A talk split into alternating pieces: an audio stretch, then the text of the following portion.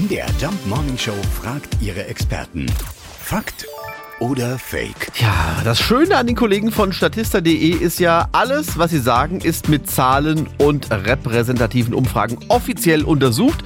Äh, Deswegen geht die Behauptung an Matthias Jansson, ja, sind wir Deutschen lieblose Schenker? Ja, ich fürchte, ich muss das bestätigen. Die meisten Deutschen verschenken einer EY-Umfrage aus dem Jahr 2021 zufolge nämlich Gutscheine oder Geld und Lebensmittel bzw. Süßigkeiten. Und das ist wirklich nicht sonderlich kreativ und einfallsreich. Es sei denn, man verschenkt vielleicht einen aufwendig selbst gebastelten Gutschein oder selbstgemachte Pralinen. Das soll es ja auch geben, aber das wurde in dieser Umfrage nicht gesondert abgefragt.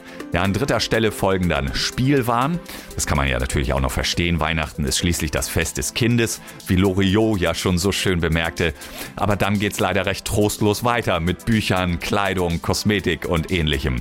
Vielleicht werden die Deutschen ja Weihnachten 2022 kreativer. Jetzt, wo wir alle den Gürtel etwas enger schnallen müssen, zählt vielleicht weniger das teuer gekaufte Geschenk als vielmehr kreative Geschenke, die von Herzen kommen. Fakt oder Fake? Jeden Morgen um 5.20 Uhr und 7.20 Uhr in der MDR Jump Morning Show mit Sarah von Neuburg und Lars Christian Kade.